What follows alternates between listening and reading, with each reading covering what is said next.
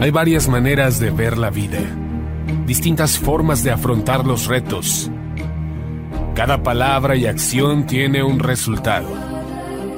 Crisis o cambio. Imposibilidad u oportunidad. Derrota o victoria. Destino o decisiones.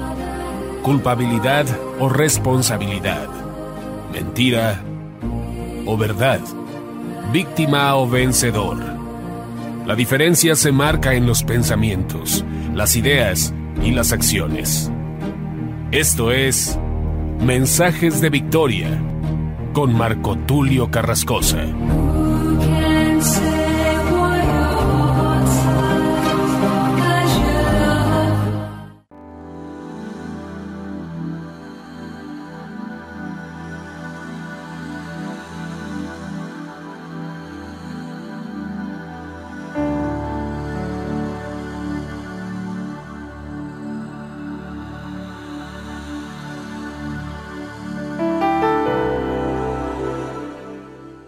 Bendiciones a todos. Qué alegría poderles saludar nuevamente a través de la radio, a través de internet y poder compartirles el poderoso mensaje de la palabra de Dios.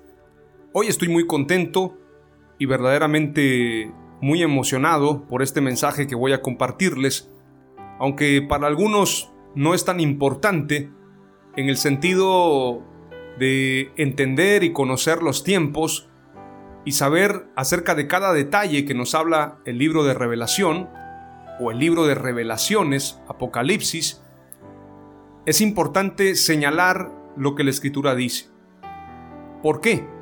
Porque mucha gente a veces se enfoca solamente a lo cotidiano, a lo normal, a lo común, a lo que de alguna manera tiene que ver con su crecimiento personal, pero a las cuestiones espirituales no le dan mucha atención. Sin embargo, si nuestro Señor Jesús nos dio un mensaje a través del libro de revelaciones acerca de estos tiempos, acerca de las diferentes circunstancias que se van a vivir tanto en el cielo como en la tierra, y siendo importante ya que nosotros siempre cuando oramos decimos, venga tu reino, hágase tu voluntad, así como es en el cielo, así también sea en la tierra. Entonces, el hablar de este tema que voy a compartirles el día de hoy toma una importancia muy preponderante. Es decir, se vuelve importantísimo conocer estos temas. Dicho sea de paso, hay escatólogos, hay predicadores, hay pastores, hay maestros, entre comillas, maestros, que enseñan de manera contraria, que enseñan de una forma errónea, que toman pasajes fuera de contexto y que de alguna manera inclusive ellos venden libros para promover sus mentiras, hacen seminarios con costo donde van a enseñar estas herejías y de alguna manera la gente va porque quiere escuchar esos mensajes, pero son mensajes torcidos, mensajes que no tienen fundamento bíblico. Hoy quiero que te pongas el cinturón de seguridad y verdaderamente me acompañes a este viaje especial en base a la escritura en el libro de Apocalipsis. Y cuando digo ponte el cinturón de seguridad es porque vamos a hacer un viaje muy profundo, muy especial, pero sobre todo un viaje fascinante que nos va a mostrar las diferentes guerras que van a suceder próximamente y creyendo lo que dice la escritura en breve muy pronto van a suceder estas guerras y entonces tenemos que estar apercibidos y entendidos en los tiempos. Antes de desarrollar este mensaje, quiero que hagamos una breve oración y le pidamos al Espíritu Santo que purifique nuestra mente, nuestros labios y que podamos compartir su palabra con denuedo, con autoridad, con gracia, con favor y sobre todo con ciencia e inteligencia. Oramos a Dios. Padre amado, te damos gracias en el nombre de Jesús por tu palabra. Gracias por este tiempo. Gracias por este mensaje que tú me has dado, Señor. Te pido que purifiques mi mente, mi corazón y me conceda ser un instrumento útil en tus manos. Purifícame más y más. Ayúdame a ser un predicador que enseñe en base a tu palabra y que este mensaje pueda traer crecimiento a las vidas de la iglesia, a miles y millones de personas que nos escuchan a través de la radio, a través de internet y en diferentes lugares. Te pedimos, Señor, que así sea, que este mensaje titulado Las tres guerras pueda traernos luz y revelación acerca de las batallas finales que van a suceder en los próximos tiempos. Te pedimos esto en el nombre de Jesús y te damos gracias Señor y que todo sea para gloria y honra de tu nombre. En el nombre de Jesús. Amén. Aleluya. Compartimos la palabra de Dios y vamos a ir rápidamente al libro de Apocalipsis en el capítulo 12. Quiero hablarte en este episodio número 40 de la serie Entendidos en los tiempos y este episodio se titula Las tres guerras.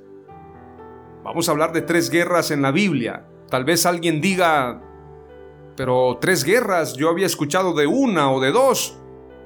O confundan tal vez la primera, la segunda guerra mundial y piensen que estoy hablando de la tercera guerra mundial no tiene que ver con eso, sino bien lo que quiero explicarles es lo que ya está en la escritura, pero lo único que vamos a hacer es trasladarlo a este tiempo y poder entender a profundidad lo que la escritura nos señala en el libro de Apocalipsis.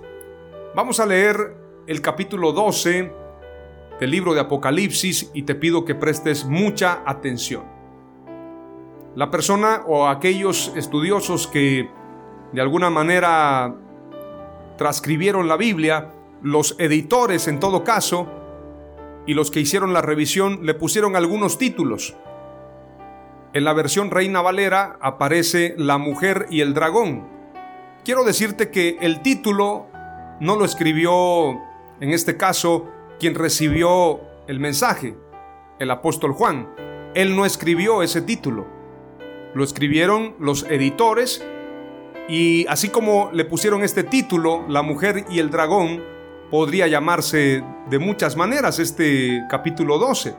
Dicho sea de paso, tampoco la Biblia se escribió en capítulos y versículos, pero los que hicieron la revisión y quienes transcribieron la Biblia le pusieron capítulos y versículos. Pero esto ha hecho que mucha gente malentienda la escritura, porque usan solamente un verso para hacer una doctrina no profundizan, no hacen concordancia con la escritura y entonces muchas veces la gente también se deja llevar por el título. El título no fue escrito por el escritor que recibió la revelación, sea el apóstol Juan, el apóstol Pedro, el apóstol Pablo, etc. El título lo puso quien hizo la revisión, en este caso quien hizo la transcripción de la palabra o la transliteración. La mujer y el dragón puede ser un título, pero bien podría llamarse también la batalla en el cielo. O podría llamarse el tiempo de salvación, porque en el verso 10 dice la escritura, ahora ha venido la salvación, el poder y el reino de nuestro Dios. Entonces no se deje llevar por el título, no se deje llevar por lo que dice en el encabezado, sino lea a profundidad y escudriñe la escritura. Vamos a leer entonces en el nombre de Jesús y nuevamente les recuerdo, póngase el cinturón porque vamos a ir a un viaje muy especial en la palabra de Dios. Esto es más apasionante, más emocionante que una película, que un viaje a la luna. Esto es poderosísimo porque es la palabra de Dios y le pedimos al Espíritu Santo que nos lleve a esta revelación. Lo pedimos con mucha humildad, reconociendo nuestros errores y reconociendo que necesitamos de Dios siempre. Vamos ahora a la escritura. Apareció en el cielo una gran señal, una mujer vestida del sol con la luna debajo de sus pies, y sobre su cabeza una corona de dos estrellas. Y estando encinta, clamaba con dolores de parto en la angustia del alumbramiento. También apareció otra señal en el cielo, He aquí un gran dragón escarlata que tenía siete cabezas y diez cuernos, y en sus cabezas siete diademas. Y su cola arrastraba la tercera parte de las estrellas del cielo, y las arrojó sobre la tierra, y el dragón se paró frente a la mujer que estaba para dar a luz, a fin de devorar a su hijo tan pronto como naciese. Y ella dio a luz un hijo varón que regirá con vara de hierro a todas las naciones, y su hijo fue arrebatado para Dios y para su trono. Y la mujer huyó al desierto, donde tiene lugar preparado por Dios, para que allí la sustenten por 1260 días. Hagamos la cuenta cuánto es en años 1260 días. Son aproximadamente tres años y medio, tomando en cuenta los años de 365 días. Después hubo una gran batalla en el cielo, Miguel y sus ángeles luchaban contra el dragón, y luchaban el dragón y sus ángeles, pero no prevalecieron ni se halló ya lugar para ellos en el cielo, y fue lanzado fuera el gran dragón, la serpiente antigua, que se llama Diablo y Satanás, el cual engaña al mundo entero, fue arrojado a la tierra y sus ángeles fueron arrojados con él.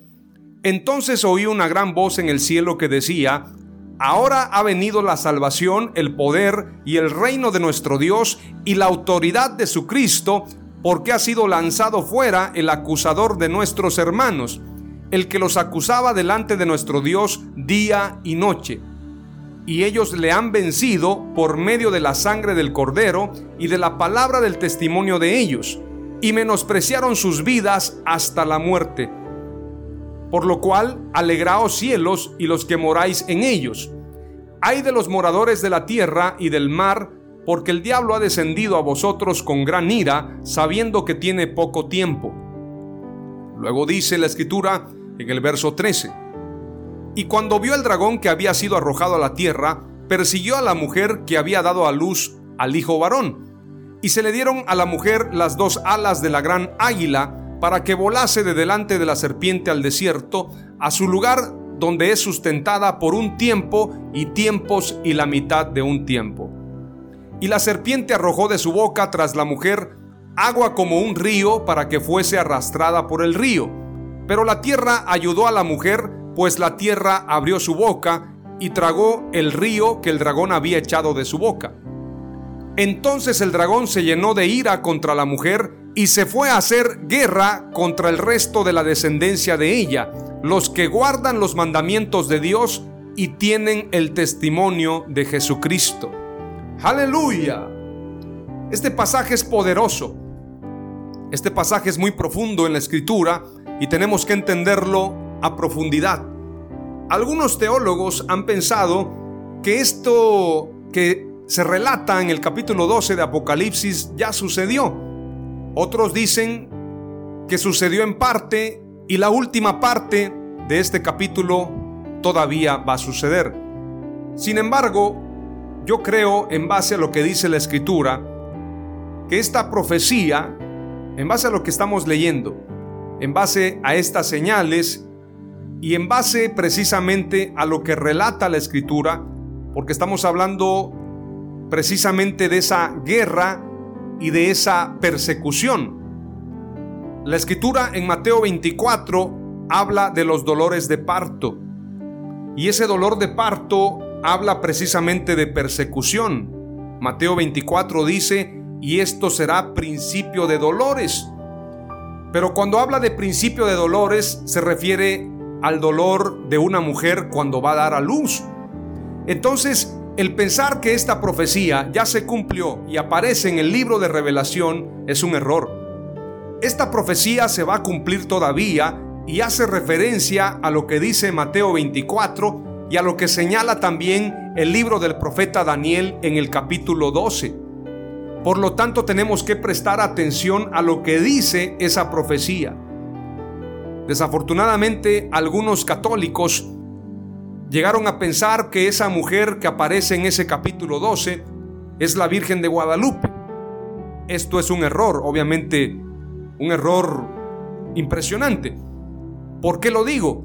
Porque toda la escritura, toda la Biblia no nos habla de la Virgen de Guadalupe. Es más, María, como madre de Jesús, como el medio a través de quien vino Jesús, teniendo en cuenta que María pertenece también a la tribu de Judá. En este caso, proviene precisamente de la raíz de David.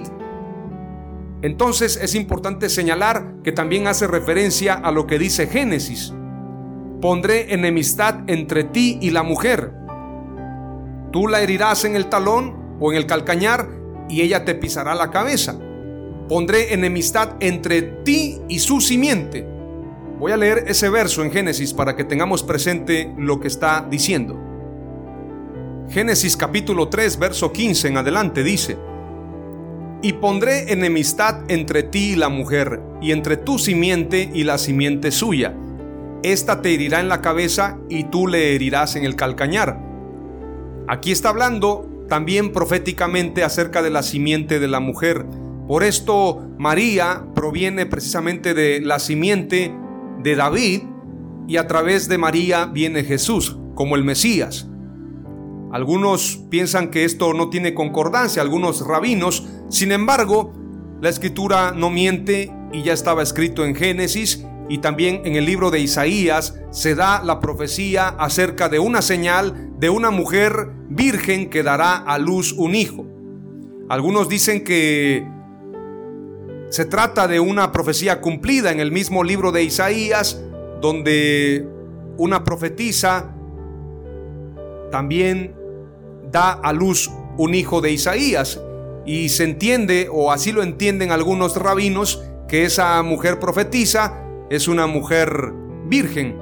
Pero la escritura no dice eso. La señal es que una mujer virgen pueda concebir y dar a luz. Eso es una señal. Si una mujer virgen se casa con un hombre, con un profeta, eso no es señal porque eso era cotidiano. Señal es que una mujer virgen se embarace y dé a luz un hijo. Eso es la señal que habla el libro del profeta Isaías y por eso dice la escritura y llamará a su nombre Emanuel, que traducido es Dios con nosotros. Por esto se cumple la señal en Jesús, porque Jesús es Emanuel, Dios con nosotros, el verbo hecho carne. Aleluya. Gloria a Dios. Entonces es importante señalar que esta profecía de Apocalipsis 12 no se está refiriendo a la Virgen María, a la Virgen de Guadalupe, no se está refiriendo a una profecía que ya se haya llevado a cabo, sino más bien es una profecía que todavía se va a cumplir. Cuando Mateo 24 habla de los dolores o los principios de dolores, está hablando precisamente de los dolores de parto. Por esto, la escritura dice en el capítulo 12 de Apocalipsis, apareció en el cielo una gran señal, una mujer vestida del sol, con la luna debajo de sus pies y sobre su cabeza una corona de dos estrellas. Y estando encinta, clamaba con dolores de parto. Esto habla precisamente del dolor de ese alumbramiento y de esa gran persecución que vendrá contra la iglesia del Señor, contra la iglesia que está conformada por judíos y gentiles, por judíos y cristianos, por todos aquellos que creen en Jesús, y también por el pueblo de Israel, aun aquellos que no han creído en Jesús, es importante señalar que no han creído porque hay un propósito de Dios. Dios cegó el entendimiento de ellos para darnos a nosotros la oportunidad de conocerlo. La escritura lo señala claramente. Dios veló el entendimiento de ellos para revelarse a nosotros. Pero fue un propósito de Dios para que nosotros tuviésemos salvación. Pero al final les resplandecerá el Evangelio y entonces podrán conocer a Jesús. Por esto la escritura dice, y de eso voy a hablar más adelante, Moisés y Elías regresan y en medio de la gran tribulación, Moisés y Elías van a estarle predicando a todos aquellos que tienen que conocer a Jesús. Moisés y Elías representan la ley y los profetas.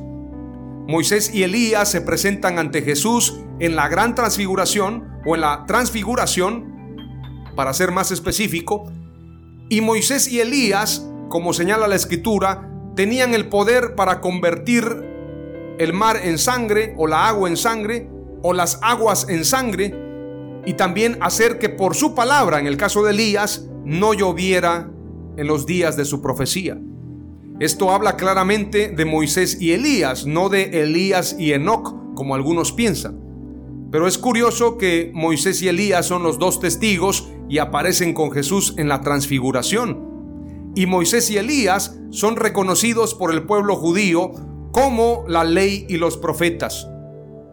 Entonces es importante tener presente esto, que al final Moisés y Elías en el tiempo de la gran tribulación también le van a predicar a los judíos y muchos judíos se van a convertir a Jesús, van a reconocer a Jesús como el Mesías.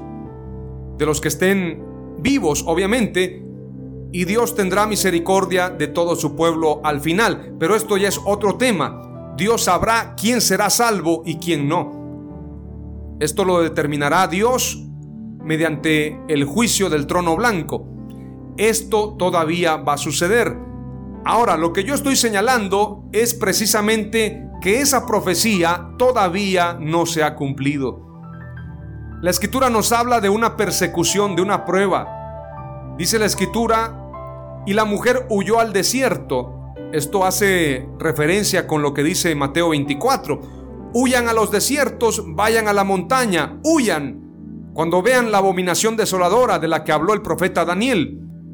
Y dice la escritura, huyó al desierto donde tiene lugar preparado por Dios para que allí la sustenten por 1260 días. Estos son tres años y medio. Dice la escritura, después hubo una gran batalla en el cielo, Miguel y sus ángeles luchaban contra el dragón y luchaban el dragón y sus ángeles, pero no prevalecieron ni se halló ya lugar para ellos en el cielo. Esto nos habla de una batalla celestial, de una guerra celestial. Esa guerra no ha sucedido. Y este pasaje hace concordancia en base a lo que yo he recibido, en base a lo que yo he entendido, con lo que dice Segunda de Tesalonicenses capítulo 2. Vamos a leer la escritura en esa carta del apóstol Pablo para que entendamos claramente.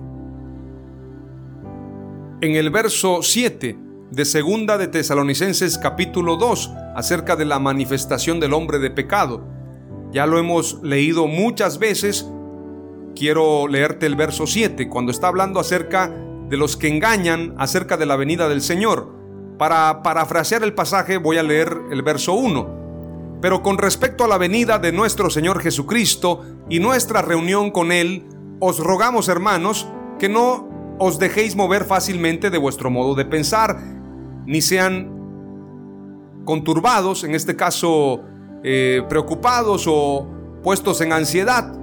Ni os conturbéis, dice el pasaje, ni por espíritu, ni por palabra, ni por carta, como si fuera nuestra, en el sentido de que el día del Señor está cerca.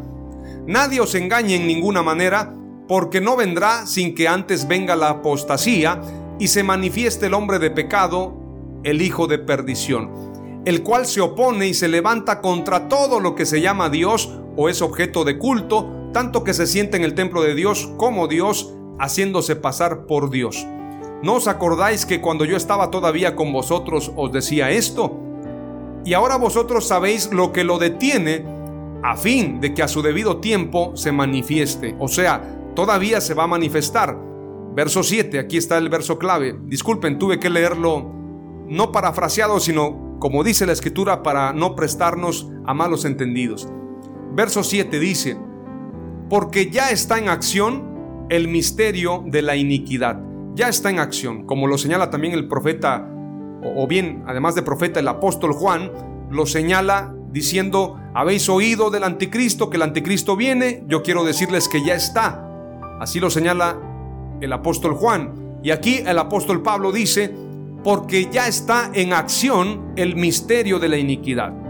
Solo que hay quien al presente lo detiene ¿Quién lo detiene? Satanás. Porque su advenimiento será por obra de Satanás. Claramente lo dice la escritura. Y Nico dice en el verso 9, cuyo advenimiento es por obra de Satanás con gran poder y señales y prodigios mentirosos. Entonces, este capítulo 2 hace referencia con Apocalipsis 12. Dice claramente, solo que hay quien al presente lo detiene. Este es Satanás el que lo está deteniendo. Todavía no ya viene tu tiempo, ya te voy a lanzar, ya te voy a impulsar. Eso es lo que dice Satanás. Hasta que él a su vez sea quitado de en medio. ¿Quién va a ser quitado de en medio? En base a lo que dice Apocalipsis 12, es Satanás quien va a ser quitado de en medio. Apocalipsis 12 lo dice claramente. después hubo una gran batalla en el cielo, Miguel y sus ángeles luchaban contra el dragón y luchaban el dragón y sus ángeles. Previamente dice que ese dragón es Satanás, pero no prevalecieron ni se halló ya lugar para ellos en el cielo. Entonces es importante señalar que este dragón es Satanás y será quitado. Por eso dice en el verso 9 del capítulo 12, y fue lanzado fuera el gran dragón, la serpiente antigua, que se llama Diablo y Satanás, el cual engaña al mundo entero, fue arrojado a la tierra y sus ángeles fueron arrojados con él. Ahora si leemos entonces el capítulo 2 de Segunda de Tesalonicenses, en el versículo exactamente, el versículo 7, porque ya está en acción el misterio de la iniquidad, solo que hay quien al presente lo detiene hasta que él, es decir, Satanás, a su vez sea quitado de en medio. Y entonces, cuando sea quitado de en medio, en esa gran batalla en los cielos entre el arcángel Miguel y Satanás y sus ángeles, y el arcángel Miguel y sus ángeles, y el arcángel Miguel y sus ángeles, entonces esa batalla es la que va a originar la aparición del anticristo. Y entonces se manifestará aquel inicuo a quien el Señor matará con el espíritu de su boca y destruirá con el resplandor de su venida. Inicuo cuyo advenimiento es por obra de Satanás con gran poder y señales y prodigios mentirosos, y con todo engaño de iniquidad para los que se pierden, por cuanto no recibieron el amor de la verdad para ser salvos. Es importante señalar entonces que esa batalla en los cielos todavía va a suceder. Voy a leerles ahora lo que dice el verso 15, precisamente, bueno, el verso 14 del capítulo 12, el verso 13 voy a leer. Y cuando vio el dragón que había sido arrojado a la tierra, persiguió a la mujer que había dado a luz al hijo varón. Por esto nos habla la escritura de gran persecución, de gran tribulación, cual no ha habido ni la habrá nunca en la historia de la humanidad, porque Satanás vendrá con todos sus demonios siendo arrojado del cielo para perseguir ahora a quienes, a la iglesia, a quienes, a Israel, a los judíos y a los cristianos, a todos aquellos que aman a Dios y guardan sus mandamientos. Dice la escritura, y cuando vio el dragón que había sido arrojado a la tierra, persiguió a la mujer que había dado a luz al hijo varón. Luego dice en el verso 14, y se le dieron a la mujer las dos alas de la gran águila para que volase de delante de la serpiente al desierto, a su lugar donde es sustentada por un tiempo y tiempos y la mitad de un tiempo. Los que creen en el rapto piensan que estas alas son para volar a los cielos. La escritura dice claramente Huyan a los montes, huyan al desierto. No bajen para tomar su capa, para tomar sus documentos. Huyan cuando vean la abominación desoladora de la que habló el profeta Daniel. Y esto todavía va a suceder porque todavía tiene que construirse el tercer templo. Se va a sentar allí el anticristo, será adorado como Dios, engañará a muchos y entonces vendrá la gran persecución. Todavía eso falta. Pero de que se está avanzando a pasos agigantados para ese cumplimiento, eso no nos cabe la menor duda. Pero todavía va a acontecer. Dice más adelante, será sustentada en el desierto por un tiempo y tiempos y la mitad de un tiempo. Y la serpiente arrojó de su boca tras la mujer agua como un río para que fuese arrastrada por el río. Pero la tierra ayudó a la mujer, pues la tierra abrió su boca y tragó el río que el dragón había echado de su boca. Entonces el dragón se llenó de ira contra la mujer y se fue a hacer guerra contra el resto de la descendencia de ella, los que guardan los mandamientos de Dios y tienen el testimonio de Jesucristo. Algunos piensan que se refiere a judíos, sin embargo la escritura dice que la persecución será para aquellos que aman el nombre de Jesús. Seréis aborrecidos por causa de mi nombre. Entonces esto no solamente es para judíos, sino también para cristianos. Por esto el apóstol Pablo dice claramente que no vendrá el Señor sin que se manifieste el hombre de pecado, el hijo de perdición, el cual se levanta y se opone contra todo lo que se llama Dios o es objeto de culto. Entonces habrá persecución. ¿Para quién? Para Israel y para los cristianos. No es solamente para Israel, entendamos eso. No es solamente para los cristianos, es para Israel y para los cristianos. Esta profecía todavía se va a cumplir. Veamos lo que dice Daniel capítulo 12 y ya les voy a compartir la primera palabra clave. Leemos Daniel capítulo 12, verso 1 al verso 13. En aquel tiempo se levantará Miguel, el gran príncipe que está de parte de los hijos de tu pueblo, y será tiempo de angustia, cual nunca fue desde que hubo gente hasta entonces. Este pasaje hace referencia con Mateo 24, y habrá gran tribulación cual no ha habido ni la habrá en la historia de la humanidad. Luego dice en el, en el mismo verso, pero en aquel tiempo será libertado tu pueblo, todos los que se hallen escritos en el libro, pero no mediante un rapto, sino bien serán llevados a un lugar dentro de la misma tierra, serán apartados y sustentados en ese lugar. Así que vamos entendiendo la escritura.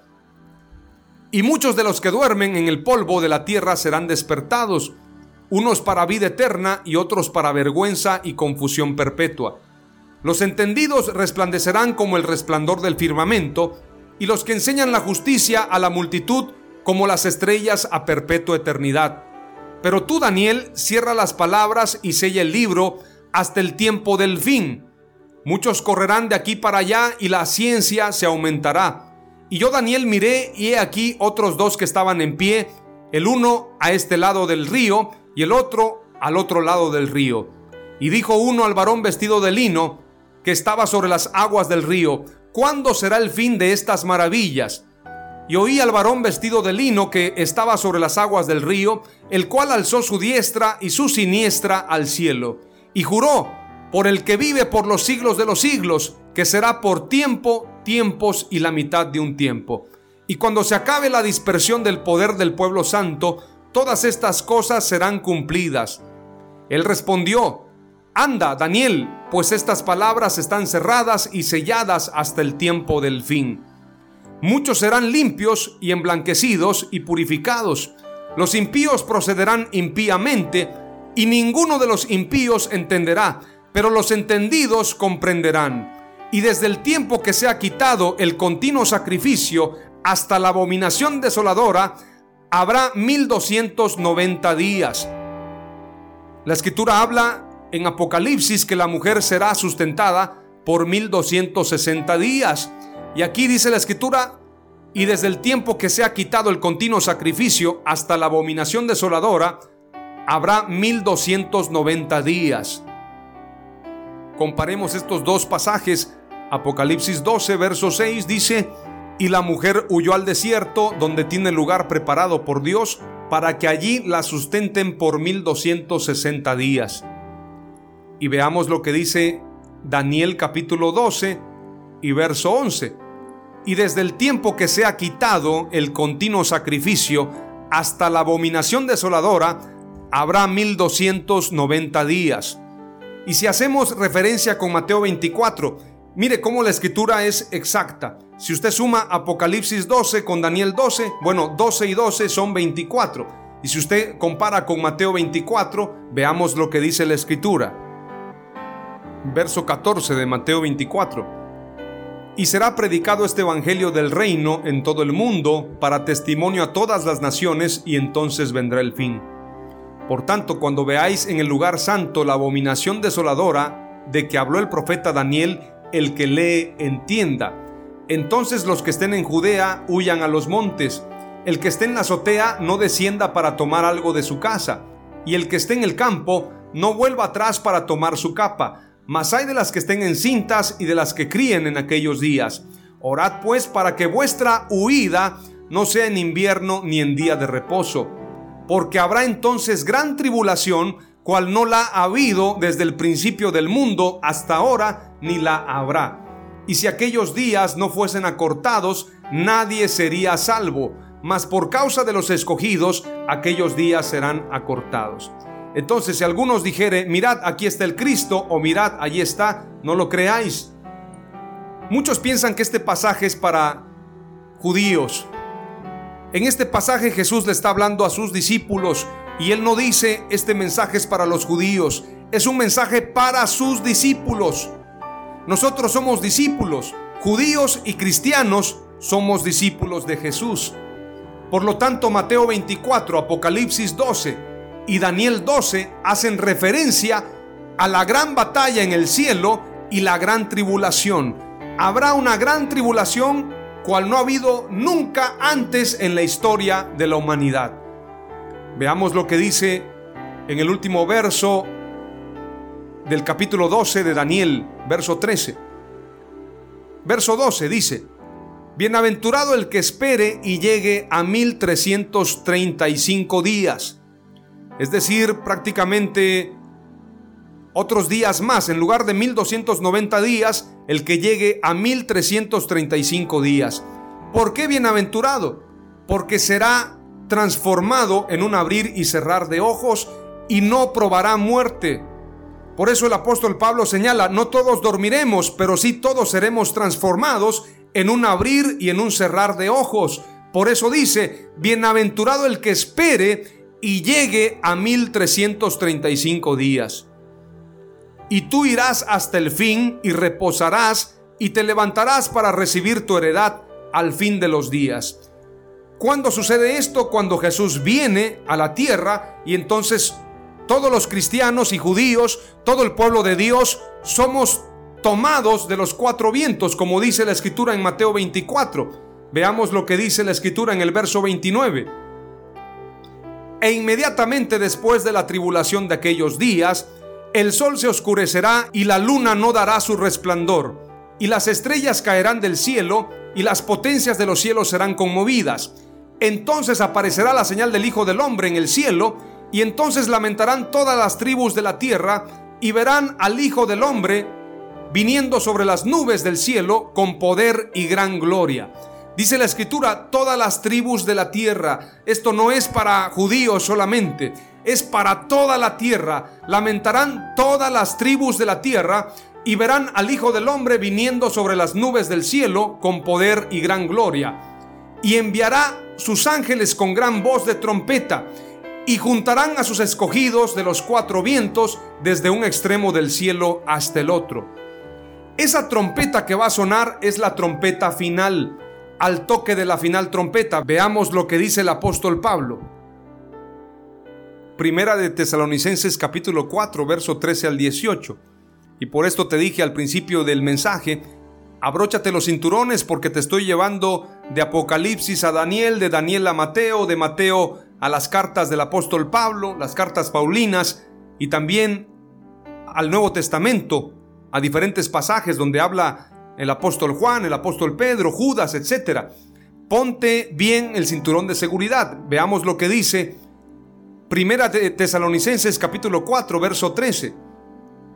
Tampoco queremos, hermanos, que ignoréis acerca de los que duermen, para que no os entristezcáis como los otros que no tienen esperanza. Porque si creemos que Jesús murió y resucitó, así también traerá Dios con Jesús a los que durmieron en él. Por lo cual os decimos esto en palabra del Señor, que nosotros que vivimos, que habremos quedado hasta la venida del Señor, no precederemos a los que durmieron. Porque el Señor mismo con voz de mando, con voz de arcángel y con trompeta de Dios, descenderá del cielo, y los muertos en Cristo resucitarán primero. Luego nosotros los que vivimos, los que hayamos quedado, seremos arrebatados juntamente con ellos en las nubes para recibir al Señor en el aire, y así estaremos siempre con el Señor.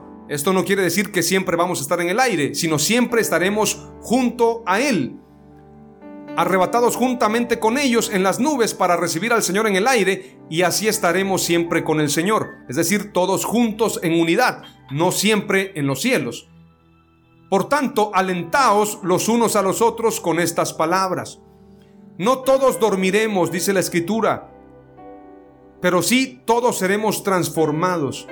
Y es importante señalar, dice la Escritura, los que habremos quedado, ¿Habremos quedado de qué? De la gran tribulación. Los que hayan quedado vivos, ellos son los que van a ser bienaventurados. Los que hayan llegado, como dice el profeta Daniel, Bienaventurado el que espere y llegue a 1335 días. 1335 días, qué poderoso. El que haya llegado hasta ese día es bienaventurado porque no dormirá, sino que despierto será transformado. Por tanto, alentaos los unos a los otros con estas palabras. Tenemos que alentarnos con este mensaje. Y Primera de Corintios 15, 51 al 53 dice, He aquí os digo un misterio, no todos dormiremos, pero todos seremos transformados no todos van a estar durmiendo, no todos van a morir en la gran tribulación. En un momento, dice la escritura, en un abrir y cerrar de ojos, a la final trompeta. Por esto les digo que la gran tribulación va a suceder y vamos a ser perseguidos. Dice la escritura, a la final trompeta, en ese momento sucederá. Por eso Mateo 24, lo vuelvo a repetir, dice claramente, y enviará sus ángeles con gran voz de trompeta y juntará a sus escogidos de los cuatro vientos desde un extremo del cielo hasta el otro. Esto habla del arrebatamiento, pero esto no sucede sino después de la apostasía y la manifestación del hijo de perdición, del hijo de pecado, del anticristo, para que usted me entienda más claramente. Pero también va a suceder la batalla en los cielos.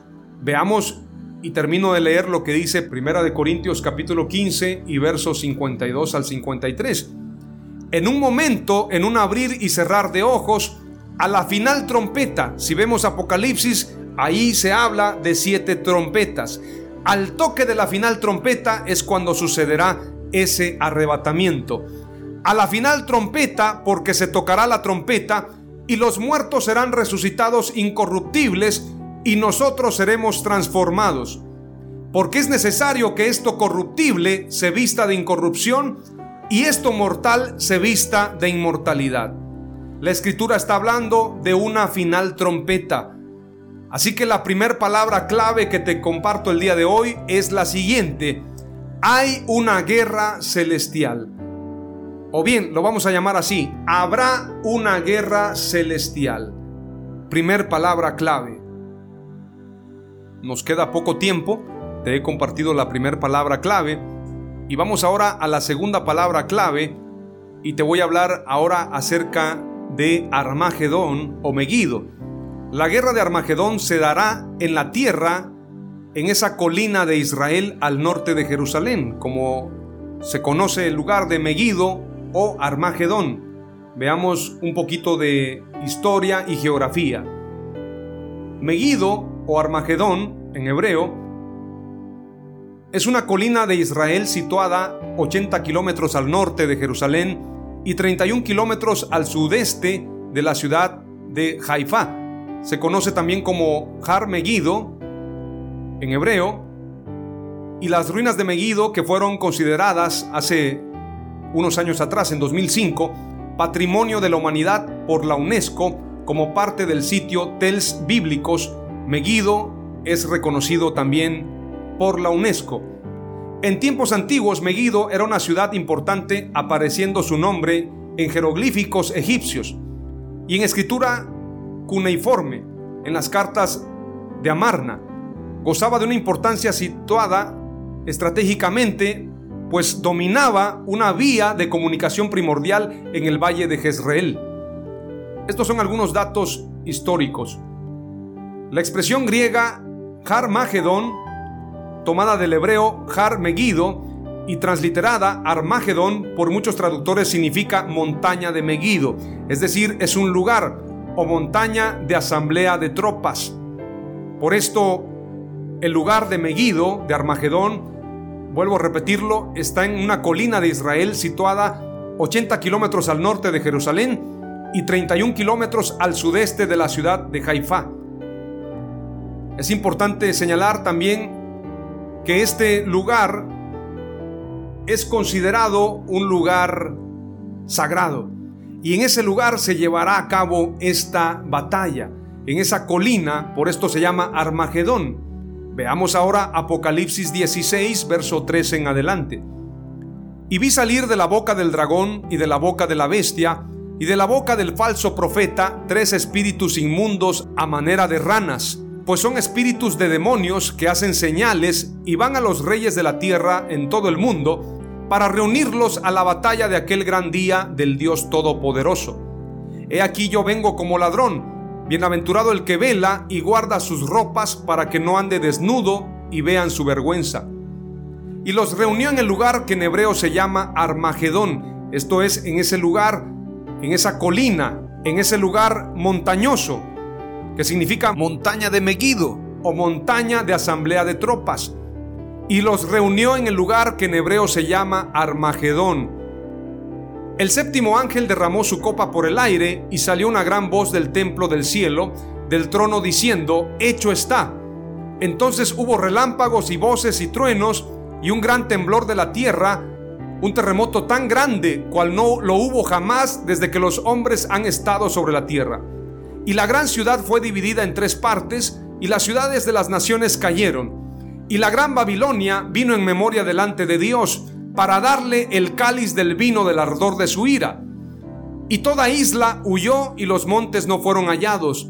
Y cayó del cielo sobre los hombres un enorme granizo, como del peso de un talento, y los hombres blasfemaron contra Dios por la plaga del granizo, porque su plaga fue sobremanera grande. Algunos piensan que para ese tiempo la iglesia ya no está aquí. Sin embargo, vamos a estar aquí. Así como Israel pasó por las plagas de Egipto y aún en momento de plagas Israel fue preservado, así la iglesia será preservada en ese tiempo. Ahora veamos lo que dice Apocalipsis 19. La batalla de Armagedón es entre nuestro Señor Jesucristo y sus santos contra el anticristo, el falso profeta y las naciones que estén con ellos, en base a lo que te leí. Dice la escritura, y vi salir de la boca del dragón, y de la boca de la bestia, y de la boca del falso profeta, tres espíritus inmundos. Por esto la batalla será entre nuestro Señor Jesucristo y sus santos, es decir, la iglesia, es decir, Israel, contra el anticristo, el falso profeta, y Satanás como el dragón, y las naciones que estén con ellos. Veamos lo que dice Apocalipsis 19. Después de esto oí una gran voz de gran multitud en el cielo, que decía, Aleluya, salvación y honra y gloria y poder son del Señor Dios nuestro, porque sus juicios son verdaderos y justos, pues ha juzgado a la gran ramera que ha corrompido a la tierra con su fornicación y ha vengado la sangre de sus siervos de la mano de ella. Otra vez dijeron, Aleluya, y el humo de ella sube por los siglos de los siglos. Y los 24 ancianos y los cuatro seres vivientes se postraron en tierra y adoraron a Dios que estaba sentado en el trono y decían amén, aleluya. Y salió del trono una voz que decía, alabad a nuestro Dios todos sus siervos y los que le teméis, así pequeños como grandes. Y oí como la voz de una gran multitud, como el estruendo de muchas aguas y como la voz de grandes truenos, que decía, aleluya, porque el Señor nuestro Dios Todopoderoso reina. Gocémonos y alegrémonos y démosle gloria, porque han llegado las bodas del Cordero y su esposa se ha preparado, esto es la iglesia. Y a ella se le ha concedido que se vista de lino fino, lino limpio y resplandeciente, porque el lino fino es las acciones justas de los santos. Luego se lleva las bodas del Cordero. Aquí es importante señalar para que seamos entendidos en los tiempos. Primero se dio la gran persecución, y en medio de estos acontecimientos se da la batalla en los cielos, Satanás y sus ángeles son echados del cielo, entonces se manifiesta el hombre de pecado, el hijo de perdición, el anticristo, se da la abominación desoladora, la persecución a la iglesia, la persecución a Israel, y en medio de todo eso se dan esos días, como dice precisamente el profeta Daniel, desde la abominación desoladora, vamos a lo que dice Daniel capítulo 12, vuelvo a leerlo, dice la escritura claramente en Daniel capítulo 12. Y desde el tiempo que se ha quitado el continuo sacrificio hasta la abominación desoladora, habrá 1290 días. Bienaventurado el que espere y llegue a 1335 días. Y tú irás hasta el fin y reposarás y te levantarás para recibir tu heredad al fin de los días. Cuando se dé ese cumplimiento, entonces se prepara después de la tribulación, como lo señala Mateo 24, y después de esta tribulación aparecerá la señal del Hijo del Hombre. Y entonces enviará a sus ángeles con gran voz de trompeta y juntará a sus escogidos de los cuatro vientos desde un extremo del cielo hasta el otro. Entonces se da el arrebatamiento y después del arrebatamiento se da precisamente las bodas del Cordero. Pero después de las bodas del Cordero viene la batalla de Armagedón. Vamos a leer lo que dice el verso 9, precisamente del capítulo 19 de Apocalipsis. Leemos del verso 9 al verso 21. Y el ángel me dijo, escribe, bienaventurados los que son llamados a la cena de las bodas del Cordero. Y me dijo, estas son palabras verdaderas de Dios. Yo me postré a sus pies para adorarle, y él me dijo, mira, no lo hagas, yo soy consiervo tuyo y de tus hermanos que retienen el testimonio de Jesús. Adora a Dios porque el testimonio de Jesús es el espíritu de la profecía. Luego viene el verso 11. Las bodas del Cordero son para la iglesia porque somos nosotros la novia y Jesús es el esposo. Y esto se da después de la gran tribulación, después de que seamos arrebatados, después de las trompetas, al toque de la final trompeta. En el verso 11 viene precisamente cómo Jesús se va a manifestar en la tierra y cómo va a traer a sus santos con él para esta gran batalla. Dice el verso 11, en el nombre de Jesús. Entonces vi el cielo abierto, y he aquí un caballo blanco, y el que lo montaba se llamaba fiel y verdadero, y con justicia juzga y pelea. Sus ojos eran como llama de fuego, y había en su cabeza muchas diademas, y tenía un nombre escrito que ninguno conocía sino él mismo. Estaba vestido de una ropa teñida en sangre, y su nombre es el Verbo de Dios. Quiere decir que es Jesús y los ejércitos celestiales, vestidos de lino finísimo, blanco y limpio, le seguían en caballos blancos. Estos somos nosotros, la iglesia, los que acompañamos a Dios, el ejército celestial y los ejércitos celestiales vestidos de lino finísimo. Somos nosotros, la novia. Pero ahora ya no estamos como novia, sino como ejército de Dios, como ejército celestial.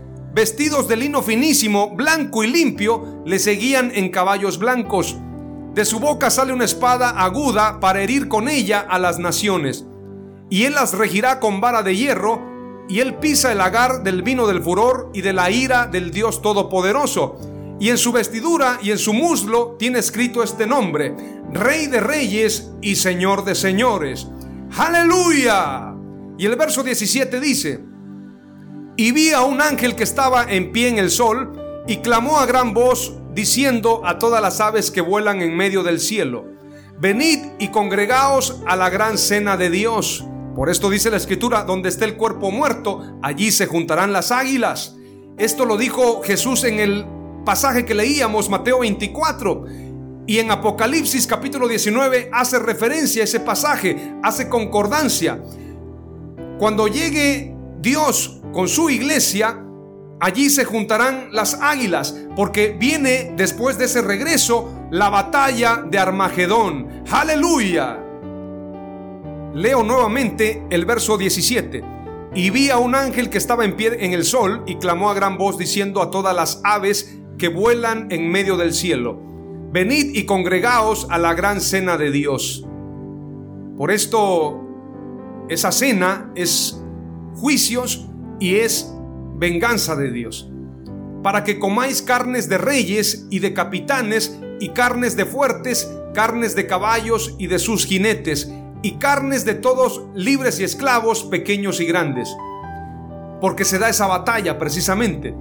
Y vi a la bestia, a los reyes de la tierra y a sus ejércitos reunidos para guerrear contra el que montaba el caballo, esto es nuestro Señor Jesús, y contra su ejército, es decir, la iglesia. Y la bestia fue apresada y con ella el falso profeta que había hecho delante de ella las señales con las cuales había engañado a los que recibieron la marca de la bestia y habían adorado su imagen. Estos dos fueron lanzados vivos dentro de un lago de fuego que arde con azufre. Y los demás fueron muertos con la espada que salía de la boca del que montaba el caballo, y todas las aves se saciaron de las carnes de ellos. Por esto, precisamente el apóstol Pablo señala en el capítulo 2 de la segunda carta a los tesalonicenses. Dice claramente, dice la escritura, en el verso 8 del capítulo 2, y entonces se manifestará aquel inicuo a quien el Señor matará con el espíritu de su boca y destruirá con el resplandor de su venida. Cuando viene Jesús, una vez que somos arrebatados y se establece en la tierra, es para que se lleve a cabo la batalla del Armagedón. Por esto, en la batalla del Armagedón, el anticristo es destruido y son apresados la bestia, el anticristo, y con ella el falso profeta, que había hecho grandes señales con las cuales habían engañado a los que recibieron la marca de la bestia. Esto es el 666. El verso 21 del capítulo 19 dice, y los demás fueron muertos con la espada que salía de la boca del que montaba el caballo, esto es nuestro Señor Jesús. Y todas las aves se saciaron de las carnes de ellos. Donde esté el cuerpo muerto, allí se juntarán las águilas. Esto es lo que dice Mateo 24. La palabra clave número 2 es la siguiente, grábala en tu corazón. Se realizará la guerra de Armagedón. Todavía se va a llevar a cabo. Pero hay una tercera guerra porque este mensaje se llama Las Tres Guerras y ahora te comparto lo último para cerrar este episodio número 40. Esta tercera guerra tiene que ver con la guerra de Gog y Magog. Esta guerra se da en la tierra, pero ahora no es la bestia y el falso profeta, sino ahora es Satanás y las naciones que hayan sido engañadas contra Dios y contra sus santos. Es decir, Satanás contra Dios y las personas o las naciones que fueron engañadas contra los santos. Es una guerra, pero sabemos que el que pelea la batalla es Dios, sin embargo nosotros estaremos con Él en esa gran batalla. La guerra de Gog y Magog se dará en la tierra y será Satanás y las naciones contra Dios y sus santos. Magog en hebreo es el nombre del segundo hijo de Jafet, según la tabla de naciones en Génesis capítulo 10. Es también el nombre de una nación, tierra o reino situado en los extremos del mundo, conocido o vinculado a los eventos del juicio final. Suele ser mencionado en conjunción con Gog, nombre de su gobernante como Gog y Magog. Gog y Magog es un lugar.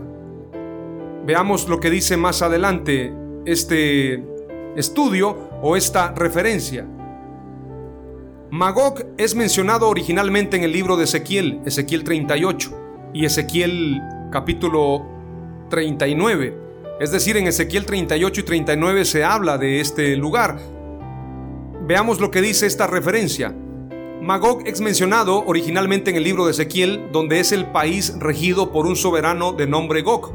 Se trata de una tierra o región vinculada a naciones ubicadas al norte de Israel lugar de origen de una invasión devastadora, y esto también nos habla Apocalipsis. Es decir, que Gog y Magog es un lugar.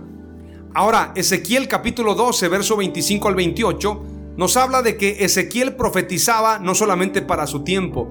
Dice la escritura en el verso 25, porque yo Jehová hablaré y se cumplirá la palabra que yo hable. No se tardará más, sino que en vuestros días, oh casa rebelde, hablaré palabra y la cumpliré, dice Jehová el Señor.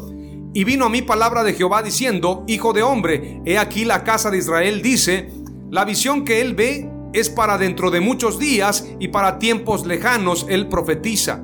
Es decir, Ezequiel profetizaba para tiempos lejanos y para tiempos presentes.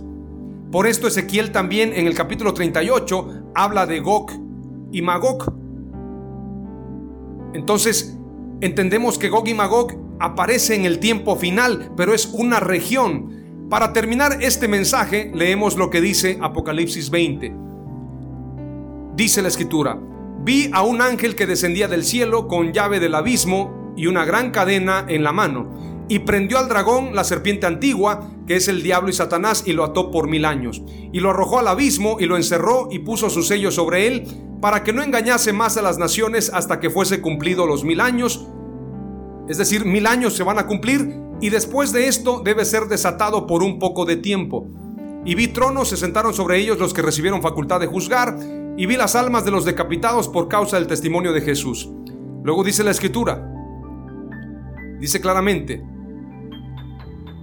los que no habían adorado a la bestia ni a su imagen, y que no recibieron la marca en sus frentes ni en sus manos, vivieron y reinaron con Cristo mil años.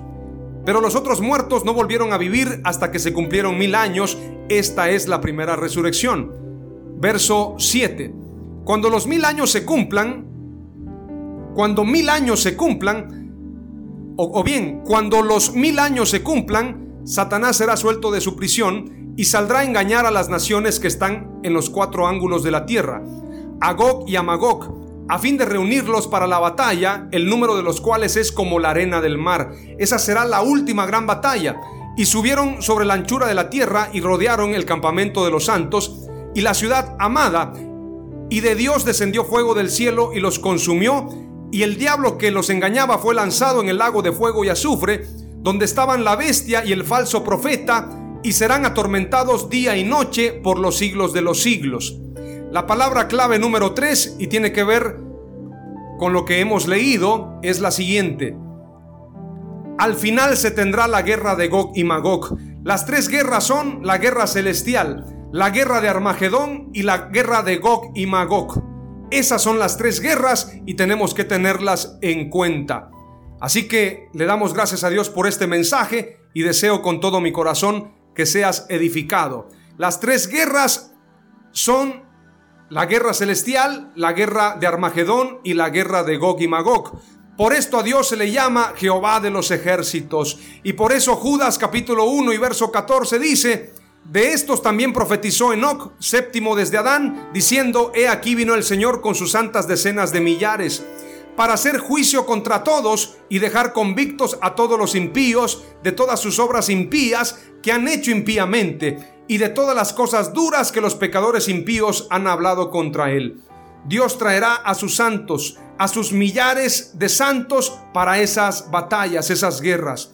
La guerra celestial será entre el arcángel Miguel y sus ángeles contra Satanás y sus ángeles. Esa guerra la ganará el arcángel Miguel. Y luego viene la guerra de Armagedón, también la ganará el Señor Jesús. Y la última guerra será la guerra de Gog y Magog, para que tengamos victoria final y reinemos con Dios. Aleluya. Gloria a Dios.